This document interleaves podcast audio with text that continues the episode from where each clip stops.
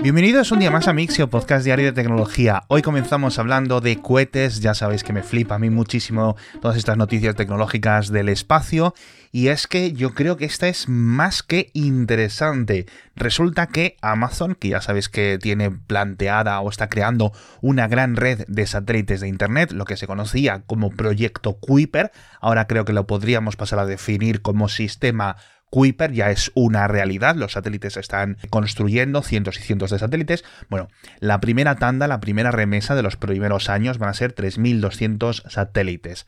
Entonces, esto hay que lanzarlo al espacio, con lo cual ha creado, o mejor dicho, ha firmado Amazon el mayor pedido de lanzamientos por cohete de la historia. En concreto, han firmado por 83 lanzamientos, que se dice pronto, van a ser durante 5 años, eso sí es cierto, no van a ser todos de golpe, no hay industria aeroespacial suficiente de fabricar tantísimos cohetes, sobre todo teniendo en cuenta a quién se los han contratado, no se los han contratado a SpaceX, sus grandes rivales se los han contratado básicamente al resto de industria aeroespacial que es suficientemente eh, capaz. En concreto, 38 lanzamientos para ULA, para United Launch Alliance, en los Vulcan Centaurs, un cohete que no ha despegado por primera vez aún, es un cohete que en principio debería de entrar en operaciones en breve. 18 lanzamientos también para Ariane Space, para la empresa europea. En el Ariane 6, de nuevo, un cohete que no está finalizado, que eh, también entrará en operaciones a finales de año. Y los últimos 27 van a ser para, entre comillas, ellos mismos, al menos para Jeff Bezos. Se los va a quedar Blue Origin. En concreto, estos 27 se dividen en 12 contratados ahora mismo y en 15 opcionales, con lo cual se convierten en esos 83 lanzamientos que os comentaba.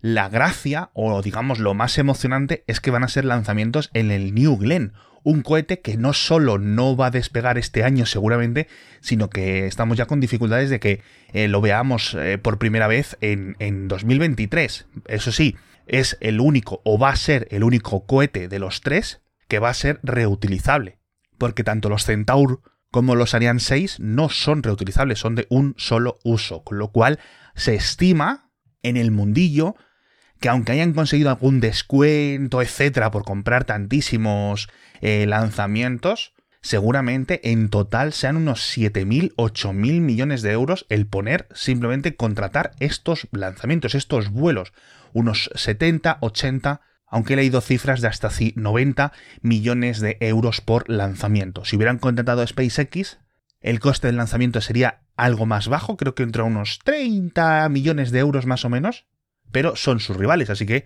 parece que han optado. Esto va a ser un espaldarazo para la industria, o sea, esto es una lluvia de millones para, para todos estos fabricantes.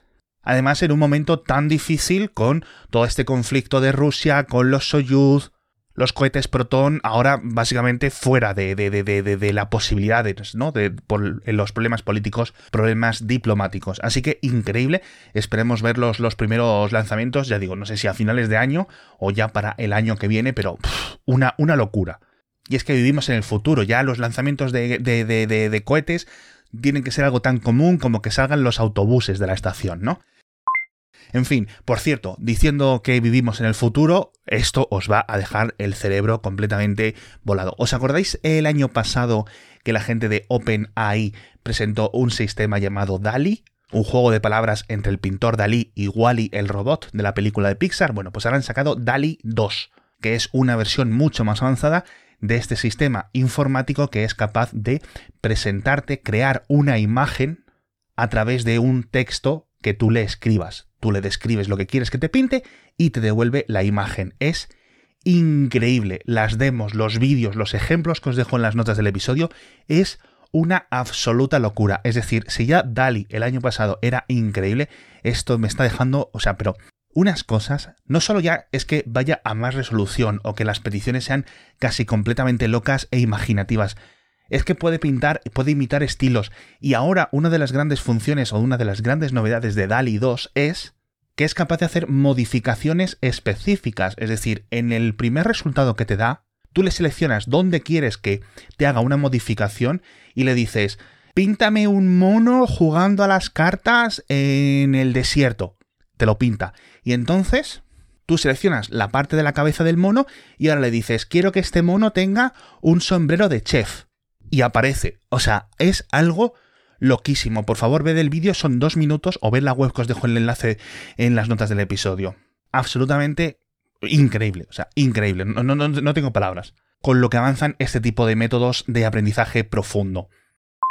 Por cierto, otra cosa que cambia un montón es Uber, porque van a empezar a probar en Reino Unido y después va a llegar al resto del mundo para que eh, desde la propia aplicación de Uber puedas comprar billetes de tren, billetes de autobús e incluso billetes de avión. Es decir, que se convierten básicamente ya en una aplicación de planificación, de viaje, de transporte completamente global, ¿no? De la misma forma que en muchos países puedes conseguir bicicletas o puedes conseguir, eh, por ejemplo, un taxi local para que te lleve, para que te traiga, etc., pues ahora también, al de momento solo en Reino Unido, trenes, aviones, autobuses, etc. Una absoluta locura. Que por cierto, hablando de viajes, y esto me viene súper bien porque ahora tenemos para estos días un nuevo patrocinador que es la gente de Carrefour, que ya nos patrocinaron en enero, pero es que ahora ya el invierno llega a su fin y todos queremos salir de viaje. Yo no sé vosotros, pero yo este verano tengo cuatro bodas, no sé cómo lo voy a hacer. Vamos a querer volver todos a esos lugares que echábamos de menos, ¿no? Los, y visitar los que siempre quisimos y bueno, con el calor y la falta de restricciones, etcétera, Carrefour quiere acompañarte y han preparado una colección para que no te falte nada durante tus viajes, o al menos durante los míos. Yo quiero que vosotros también viajéis, ¿eh? pero yo me lo voy a comprar. Una de las cosas brutales que han presentado en Carrefour es el trolley Hit de American Tourister a solo 65 euros, que es una maleta perfecta para la cabina del avión, súper ligera, súper resistente, con 8 ruedas, está súper, súper bien. Estos días, durante el resto de episodios, os voy diciendo algunas de las cosas. Ya sabéis que además han renovado la web, que es una experiencia brutal, comprar online en carrefour.es, o si no, os podéis pasar por cualquier Carrefour más cercano, el que más cerca os pille de vuestra casa, de vuestro trabajo, etcétera, y echadle un vistazo a este trolley hit de American Tourister que lo tenéis en más tamaños, por si queréis maletas grandes o gigantes de American Tourister a unos precios imbatibles, ya sabéis, en carrefour.es. Y hablando de viajar, nos vamos hacia Bruselas porque la Unión Europea, dentro de esta ley de mercados digitales que os comentaba eh, hace unos días, ha dado una exclusiva a Reuters de uno de los detalles de, esta, este, digamos, nuevo consenso, que quedarán muchas cosas por, por ir descubriendo. Y es que la Unión Europea quiere cobrar una tarifa anual a las grandes empresas tecnológicas simplemente por auditarlas, es decir, para que sufraguen, para que paguen el coste de vigilar que estas empresas están cumpliendo las normas, las Facebook, las Apple, las Google, las Microsoft, etc. No han dicho cuál va a ser, digamos, la frontera o la variable mínima que consideran que una empresa tiene que empezar a pagar esta comisión, pero podemos asumir que será eh, unas cotas muy altas y que en realidad serán 10 empresas en todo el mundo. La tarifa o el impuesto van a ser 0,1% de sus beneficios netos anuales. Es decir, después de contar los gastos, los, los, impuestos, los salarios, las oficinas, después de gastar todo lo que se tengan que gastar, de lo que les quede el 0,1%. Con lo cual he estado echando las cuentas. Si no me equivoco, Apple tendría que pagar unos 9 millones de euros cada año, Google unos 7 más o menos, y eh, Facebook, comparando con los, eh, los beneficios del año pasado, serían unos 3, 4 millones de euros. Espero no haberme equivocado, pero bueno, si alguien eh, revisa los números de esta propuesta, que me los diga. Hablando de otro cambio legislativo, bueno, no legislativo, pero sí burocrático, el gobierno español, a través de la CNMV, la agencia que regula los mercados en España, ha pedido a las plataformas digitales, a las redes sociales, a los buscadores, es decir, a YouTube, a Google, a Twitter, a Facebook, etcétera, a Instagram, que no acepten anuncios sobre inversión de, en criptomonedas que ellos denominan sospechosas, es decir, provenientes de, y abro comillas, chiringuitos financieros, porque son las dos palabras específicas que ha utilizado la CNMV. ¿Significa esto que se va a prohibir la publicidad de criptomonedas en Internet en España? No. En ningún caso. Simplemente, primero, porque la CNMV no tiene potestad para eso, por eso lo está pidiendo, no lo está demandando. No es una prohibición. Y por otra parte, recordemos que se centra en, digamos, las cosas más chungas. Es decir, todos habréis visto anuncios que cuando estás en Twitter o estás en YouTube o estás en Google, etcétera, buscando algo y te encuentras unos anuncios que dices, madre mía, qué estafa, ¿no? Sea criptomonedas o no. Bueno, pues van a por ese tipo de anuncios. Así que bueno, veremos a ver cómo, cómo cambia la cosa. Por cierto, una noticia brutal de Plex, eh, la aplicación mm, audiovisual multiplataforma favorita de muchos de vosotros, se ha convertido, o se va a convertir, mejor dicho, en un integrador de contenido de Netflix, de HBO, de Amazon Prime Video, de Disney Plus, etc. Básicamente, en la nueva versión que está ahora mismo en beta, puedes agregar tus cuentas de todos estos servicios de streaming, con lo cual aparecen automáticamente todo el catálogo de Netflix, de Amazon, de Apple TV, de Disney, etcétera, van a aparecer en tu Plex, de tal forma que puedas dar vueltas por él, puedas ver los futuros estrenos, series, películas, eh, puedas agregártelos a tus listas, puedas hacer un montón de cosas, ¿no?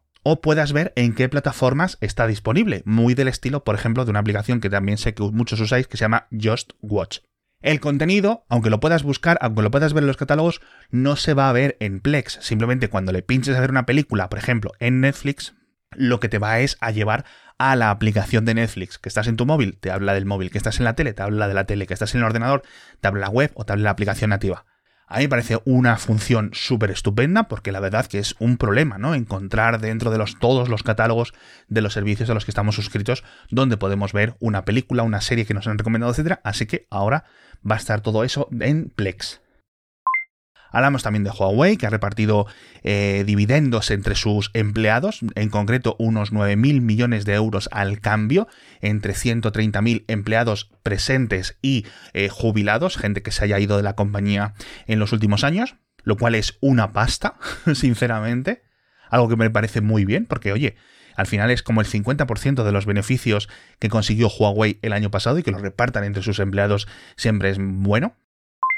Hablamos también de la fabricación de motos eléctricas en la India. Ya os comentamos hace unos meses el caso ese de las grandes eh, eh, objetivos de fabricación de motos eléctricas en India. Bueno, pues no están saliendo muy bien, no se sabe muy bien qué pasa. Están ardiendo espontáneamente algunos modelos. En concreto, uno acabó fatal, acabó con una familia muerta. Estaban cargando la moto en su casa, se incendió por la noche y el incendio acabó matando a un padre y a su hija pequeña.